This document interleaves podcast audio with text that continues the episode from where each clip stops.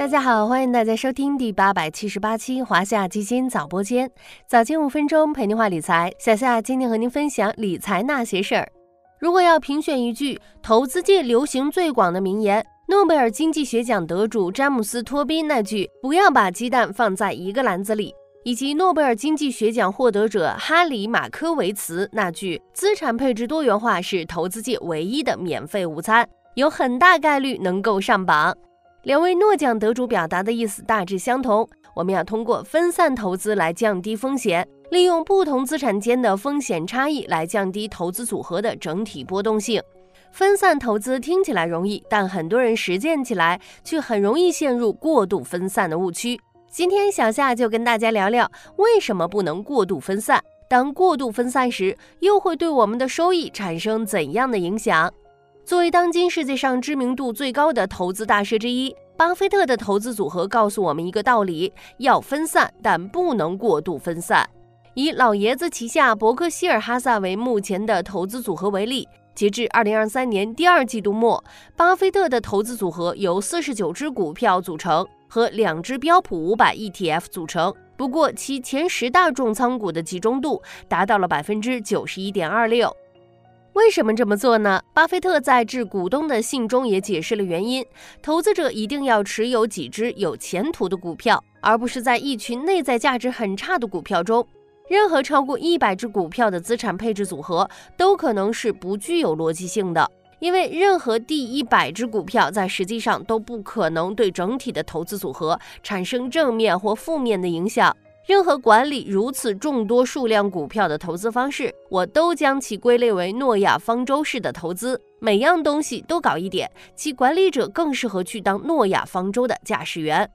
老爷子这些话表达了两个意思：一是投资者的能力圈和精力都是有限的，与其去投资那些你所不熟悉的行业和企业，不如将资金集中投资于你能力圈范围内的行业和企业。后者其实是降低了风险决策。二是优秀公司往往是少数，在资本市场上，通常是少数优质公司创造了大部分收益。持有过多股票，尤其是不那么好的股票，可能会拉低你的整体收益。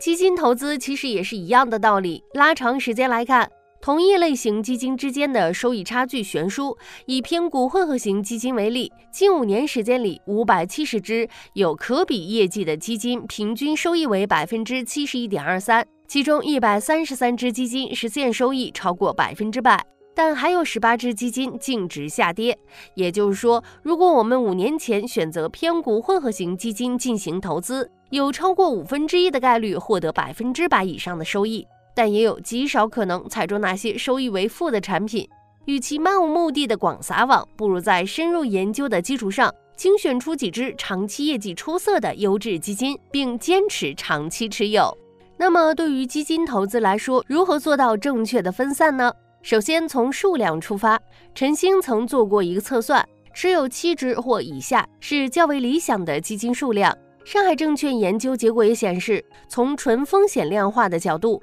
配置五到八只基金足够分散下行风险，当然，大家也可以根据自己的实际情况进行调整。比如时间和经验都比较充裕的，可以适度增加；经验和时间比较少的，可以相应减少。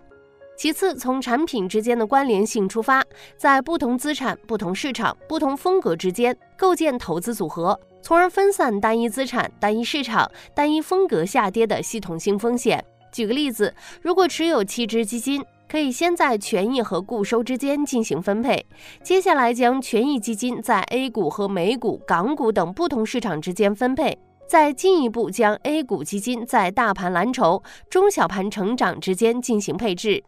最后多花些时间研究，用正确的方法，尽可能去选择那些长期业绩优异的好基金。虽然历史业绩不代表未来表现，但选择基金也是有迹可循的。小夏之前跟大家说过的，看长期业绩、同类排名、获得奖项、基金经理能力以及基金管理人实力等等，都是我们选择基金的维度。总之，分散投资能够帮助我们降低风险，但分散不能过度，需要建立在对投资标的有所研究的基础之上，否则分散投资可能会降低收益，过犹不及。